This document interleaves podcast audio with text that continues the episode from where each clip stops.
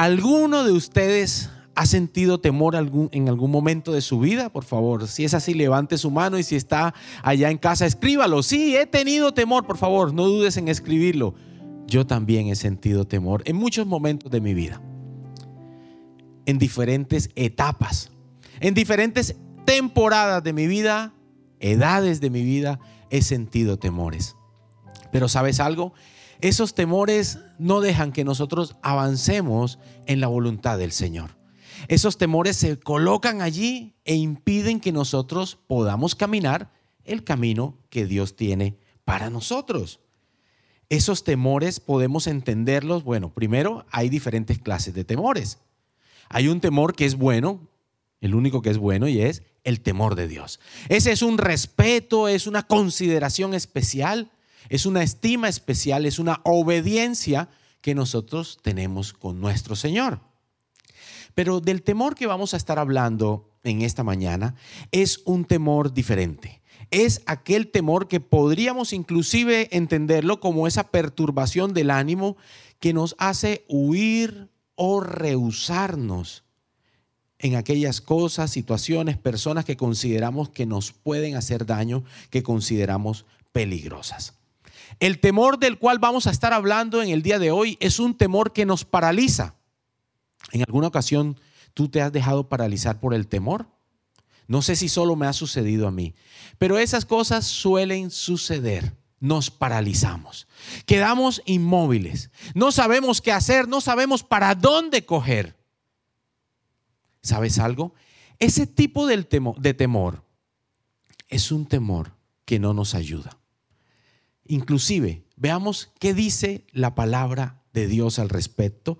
Vamos a leer segunda de Timoteo, versículos eh, de capítulo 1, versículo 7.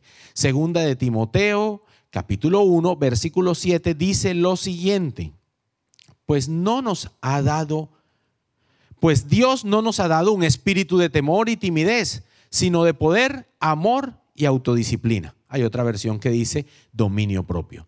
Pues no nos ha dado el Señor, nuestro Dios no nos ha dado un espíritu de temor. No, no nos ha dado eso. El Señor nos ha dado es un espíritu de poder. ¿Cuántos saben que nosotros tenemos al Espíritu Santo de Dios con nosotros? Y el Espíritu Santo de Dios nos da la fortaleza para poder avanzar. Cuando nosotros leemos esta cita bíblica, entendemos que la palabra de Dios en esta y en muchas otras está reconociendo la existencia de, este tipo de temor. Y habla de que es un espíritu, pero diferente, que no nos lo ha dado el Señor. Si es un espíritu y no nos lo ha dado el Señor, entonces hay una deducción que podemos hacer allí y es que efectivamente es un espíritu de este mundo, es un espíritu de las tinieblas hoy vamos a estar hablando de que mi opción no es el temor. El temor no es mi opción. Hazle señas a la persona que tienes a tu lado y si estás en casa dile, mi opción no es el temor. No lo es, no puede ser. Esa no puede ser mi alternativa. Si soy un creyente, si soy una persona que ha recibido a Jesús en su corazón, si mi vida está cambiando, está siendo transformada, no puedo seguir siendo aquel que ha caminado atemorizado en su vida. Y hemos tenido diferentes clases de situaciones que nos han generado temor.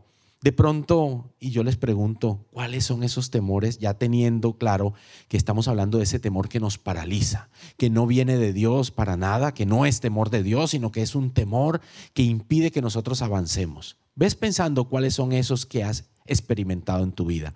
Pero te quiero contar algo.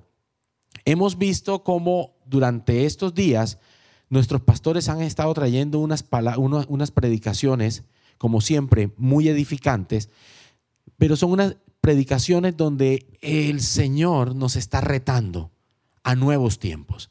Nos han hablado de una fe para una nueva temporada. Hay nueva temporada. Hay nuevos tiempos. Nos han estado hablando de la importancia de avanzar, ¿sí? De luchar, de persistir para avanzar. Nos han estado hablando también porque este año es un año de nuevos comienzos. Entonces vemos que hay allí algo especial de parte del Señor con su pueblo de Dios en manantial. Porque el Señor nos está convidando, nos está motivando a que avancemos, a que caminemos. Pero resulta que cuando queremos avanzar en el camino que el Señor ha trazado para nuestras vidas, nos encontramos con esos temores. Y quisiera que fuéramos a la palabra de Dios porque quiero hablarles, en primer lugar, de tres obras que hace el temor en nuestras vidas. Vamos a ver tres obras que hace el temor y luego, no se preocupe, que vamos a estar viendo tres actos contra el temor.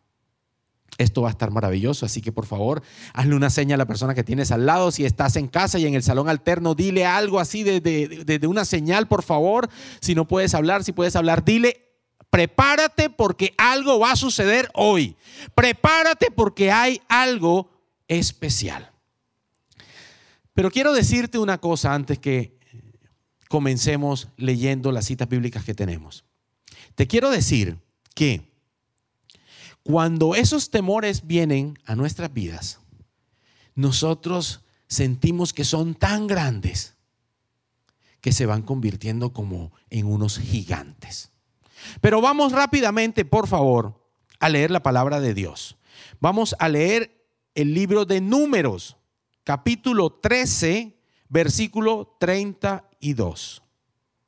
Números, capítulo 13, versículo 32. Pero quisiera rápidamente colocarte en un poco de contexto sobre este capítulo 13 del libro de Números. Resulta, y ustedes recuerdan, que el pueblo de Dios, ¿quiénes somos el pueblo de Dios hoy? Nosotros. Pero en ese momento el pueblo escogido de Dios era solamente este pueblo, el pueblo hebreo, el pueblo de Israel. Él era un pueblo que estaba esclavizado, se encontraba esclavizado en Egipto y el Señor lo saca de allá con una promesa maravillosa y es la tierra prometida. Había una promesa de parte de Dios de una tierra donde, dice las escrituras, fluía leche y miel. Las bendiciones de Dios estaban para su pueblo allí. Pero cuando el pueblo está en ese camino, cuando está avanzando, Llega un momento en que el Señor le da instrucciones a Moisés y le dice que envíe 12 espías, es decir, 12 personas, uno de cada tribu de Israel. Recuerden que ellos estaban organizados por tribus. Les dice, revisen esa tierra. Era la tierra que ellos iban a conquistar. Moisés da las instrucciones y esos 12 van, revisan la tierra. Cuando vienen, comienzan a compartir la información de lo que ellos encontraron. Y vemos allí que hay una diferencia. Diez de ellos decían cosas tremendas, de que efectivamente lo que habían visto era algo aterrador, mientras que dos de ellos, ustedes recuerdan los nombres de esos dos, Caleb y Josué. Ellos habían visto otra cosa. Pero en ese contexto vamos a leer rápidamente el capítulo, el versículo 32 del capítulo 13 del libro de Números dice lo siguiente.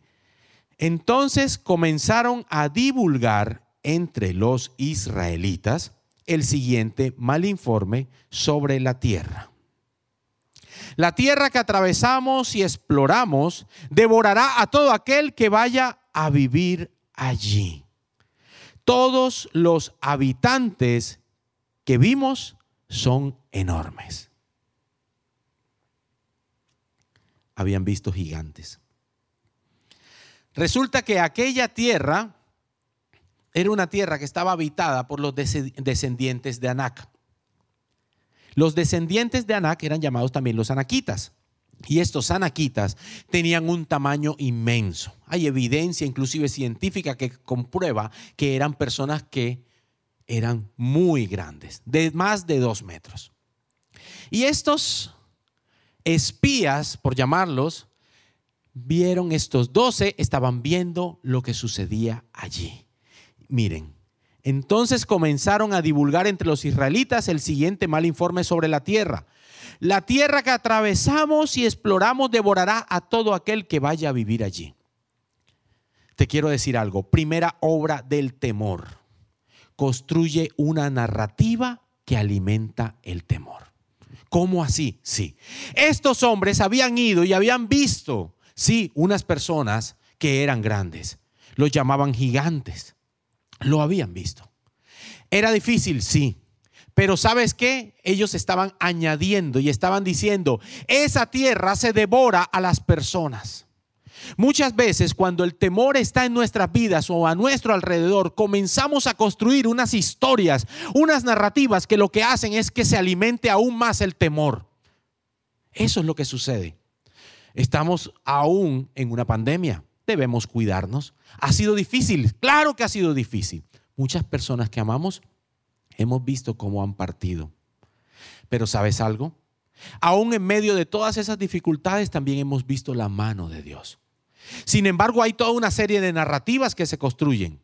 Entonces he escuchado personas que dicen, es que si me da el COVID me voy a morir. Eso no significa que te vayas a morir.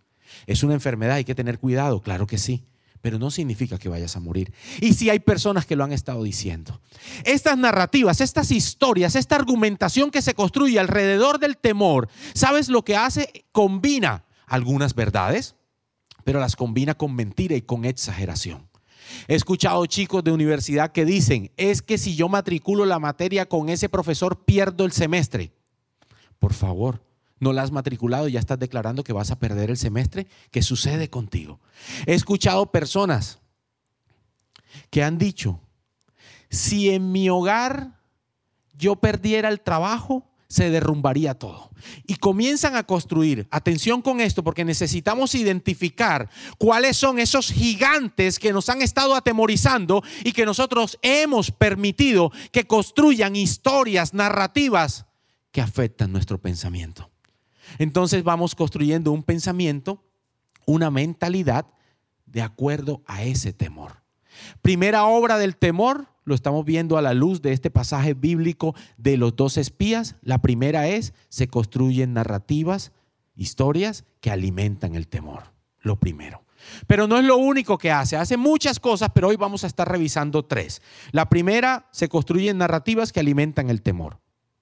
La segunda, Vámonos a números, capítulo 13, versículo 33, es decir, la cita bíblica siguiente a la que habíamos leído ahorita. ¿Qué nos dice números 13, 33? Dice lo siguiente.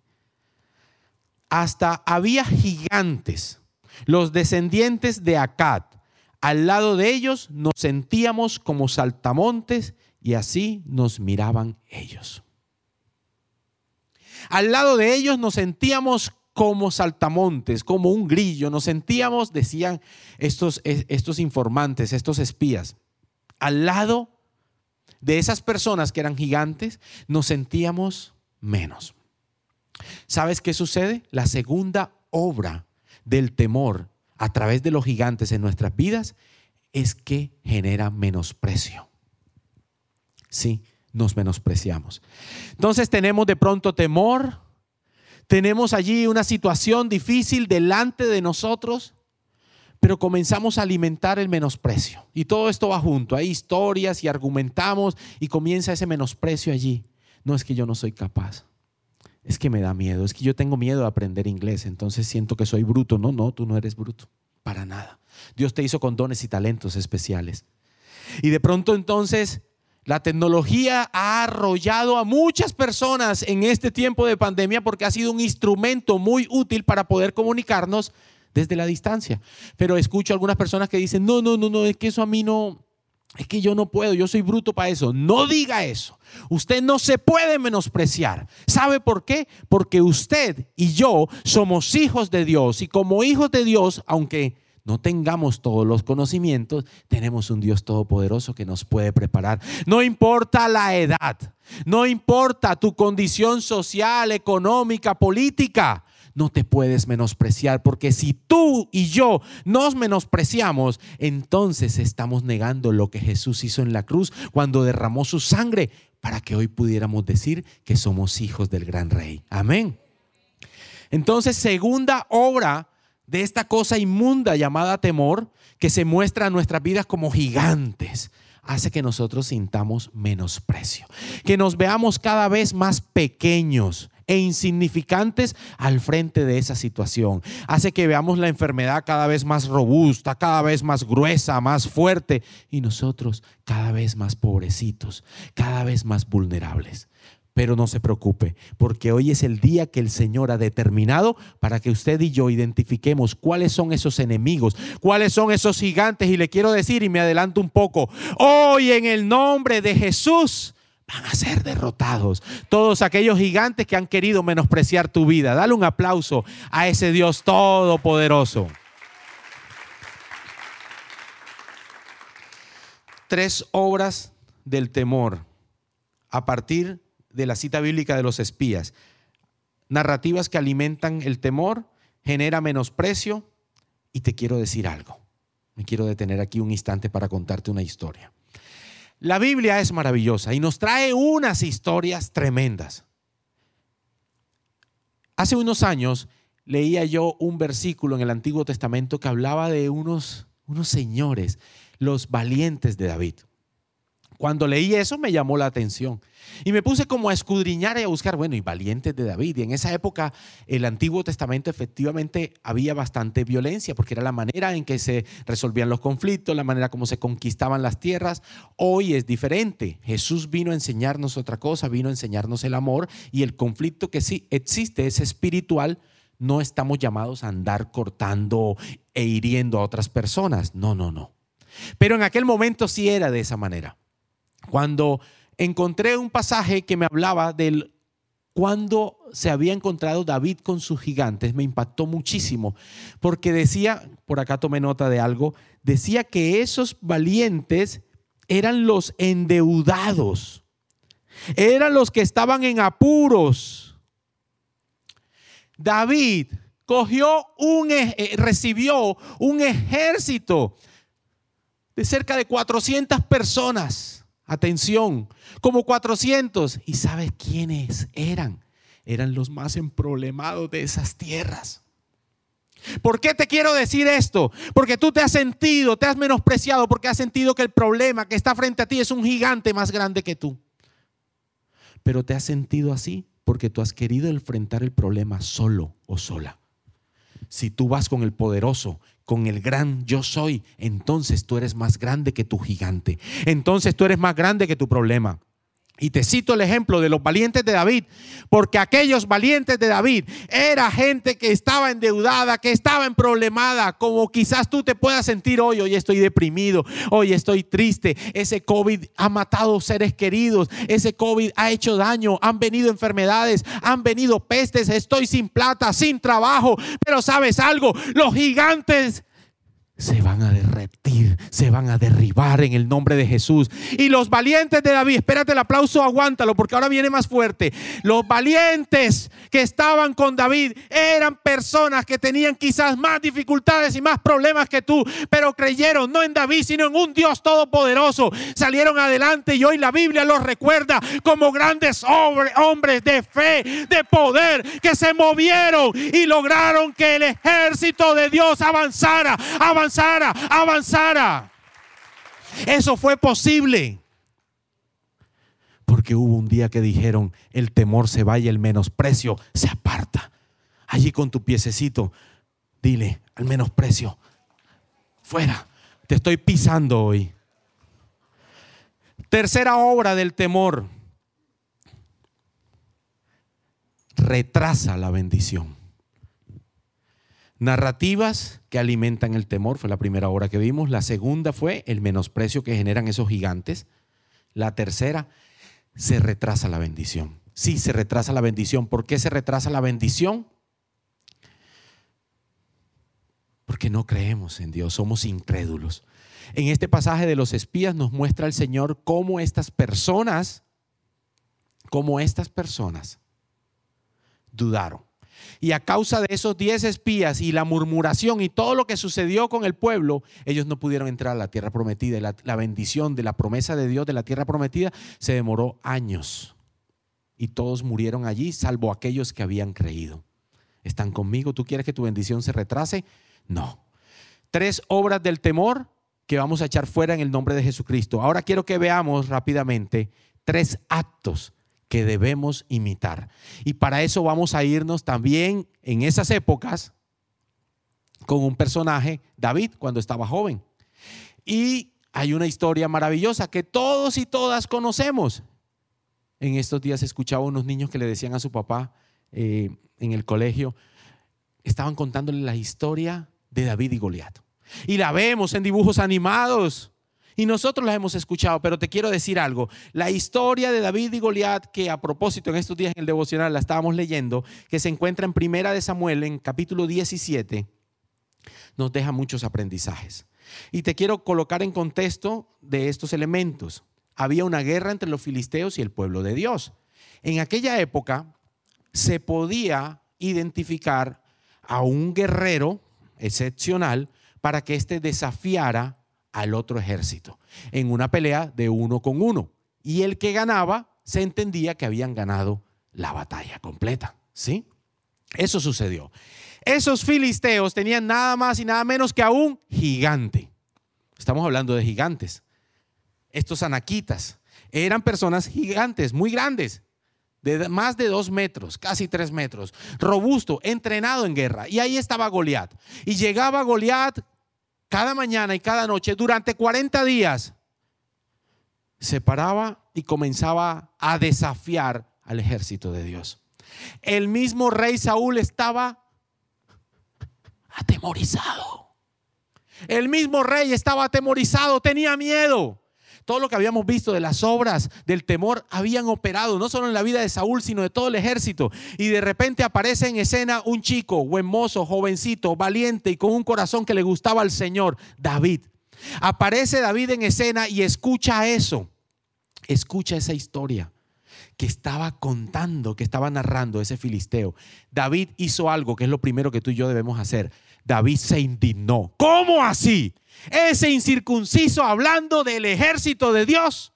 Bueno, tú y yo necesitamos indignarnos, no para que cojas rabia con las personas, pero tú y yo hoy necesitamos decir, no más, no más ese gigante de la pobreza arruinando mi vida, haciéndome creer que no se puede, no más, no más ese gigante de la falta de empleo diciéndome que nunca voy a conseguir un empleo, aunque hayan pasado 8, 5, 20 años sin empleo, sí se puede, porque tu Dios es un proveedor excepcional que puede hacerlo nuevamente. Quizás ha sido un gigante que te ha dicho, que el amor no es para ti. Pero sabes algo, hoy es el día en que tú te vas a indignar y vas a decir, no voy a creer más tus mentiras, no más, voy a tomar acción. Eso fue lo que hizo David. David tomó acción. David dijo, no, y entonces Imagínese, David, un pelado que le iba a llevar era la comida a los hermanos, él llevaba el porta le iba a llevar la comida a los hermanos y de repente está envuelto en que él va a ser el que va a luchar contra ese soldado aguerrido llamado Goliat. Esto era algo increíble, tuvo que convencer al rey Saúl, hizo todo un camino para que entonces efectivamente lo avalaran. Primera acción, nos indignamos como David. No más le vamos a decir al gigante. Pero David no se quedó allí. David además, primera de Samuel capítulo 17, versículo 45. David le respondió al filisteo, tú vienes contra mí con espada, lanza y jabalina, pero yo vengo contra ti en el nombre del Señor de los ejércitos celestiales, el Dios de los ejércitos de Israel, a quien tú has desafiado. Atención. ¿En el nombre de quién vas tú?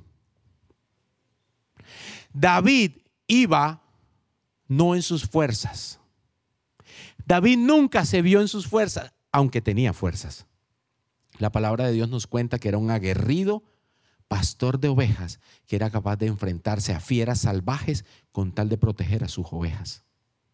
Pero en ese momento, David está diciendo, tú vienes contra mí con espada, lanza y jabalina, pero yo vengo contra ti en el nombre del Señor de los ejércitos celestiales. David tenía clara que él iba en nombre del Dios Todopoderoso.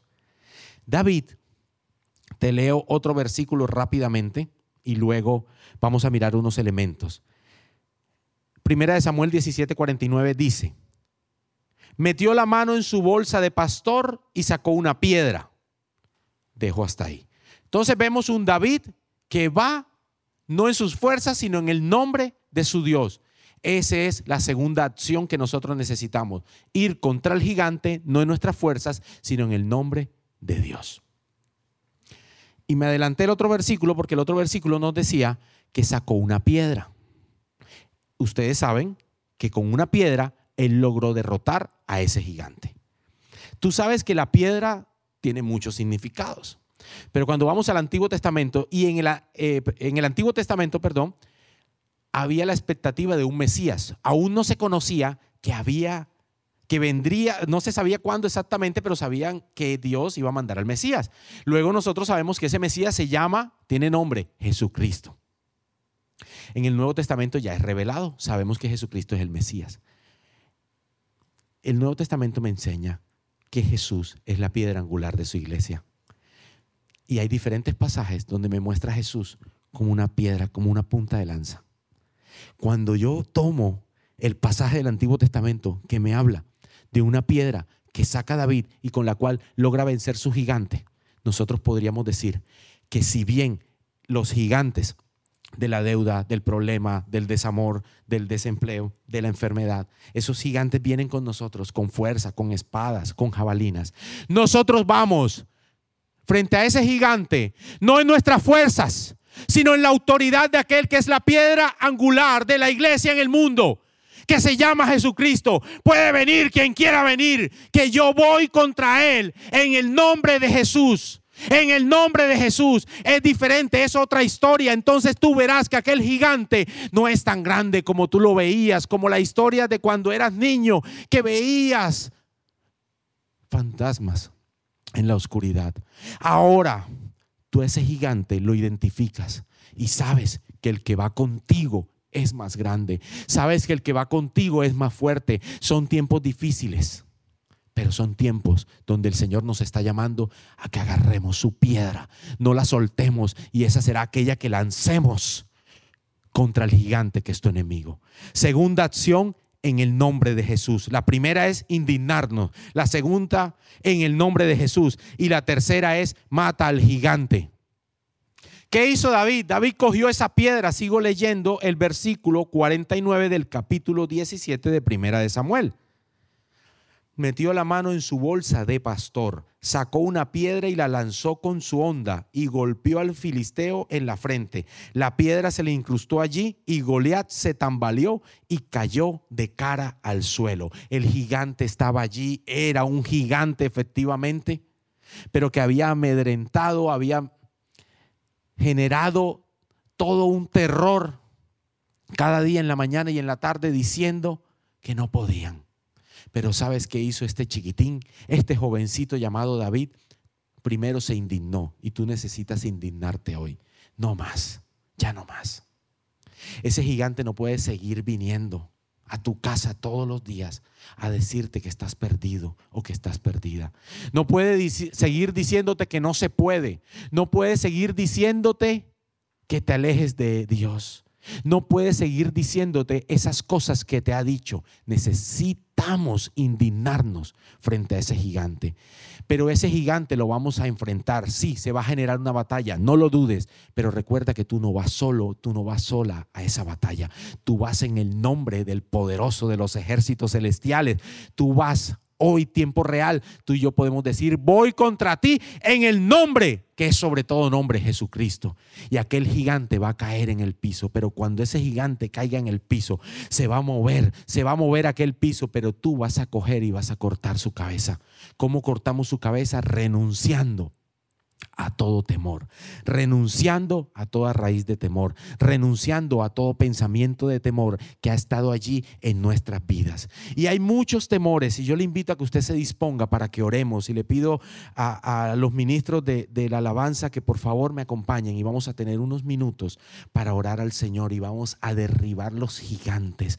Hoy sabes qué va a suceder, van a haber piedras y es una sola, es Jesucristo, va a estar clavándose entre ceja y ceja de tu ese enemigo se puede llamar temor al futuro, se puede llamar temor al matrimonio, se puede llamar temor a la autoridad, se puede llamar temor a estar solo, se puede llamar temor a fracasar.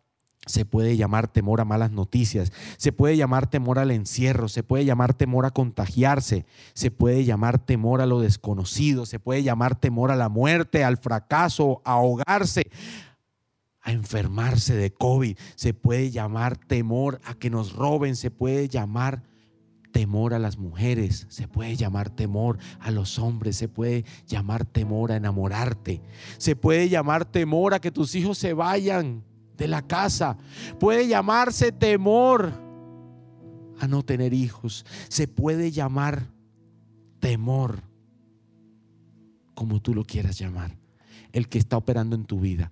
¿Cómo se llama ese gigante que está en tu vida y que ha estado asomándose? en las mañanas y en las tardes para decirte que estás mal. ¿Cómo se llama aquel temor que te ha amedrentado y que te ha dicho que eres menos? ¿Cómo se llama ese temor? Tú sabes cómo se llama. Yo invito a que nos pongamos de pie, por favor, porque vamos a pelear una batalla. Una batalla contra unos gigantes. Pero recuerda, si nosotros enfrentamos esos gigantes solos, estamos perdidos porque son más grandes que nosotros. Pero si nosotros enfrentamos esos gigantes como los enfrentó David, como lo enfrentaron los valientes de David también, entonces veremos que es diferente. Vamos un instante a adorar al Señor. Si tú estás en casa, disponte, sal de esa cama, por favor, levántate un momento y vamos por un instante a levantar nuestras voces para decirle al Señor que nosotros peleamos nuestras batallas, pero con Él Vamos, disponte, por favor. Tú preparas una mesa para mí. En presencia de quien viene contra mí. Cuerpo y sangre vertiste tú por mí. Así peleo mis batallas.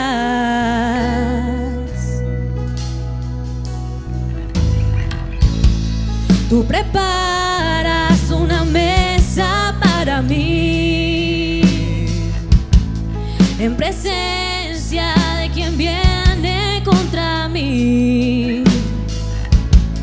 Cuerpo y sangre por mí, así peleo mis batallas. Así peleamos, así peleamos con Cristo.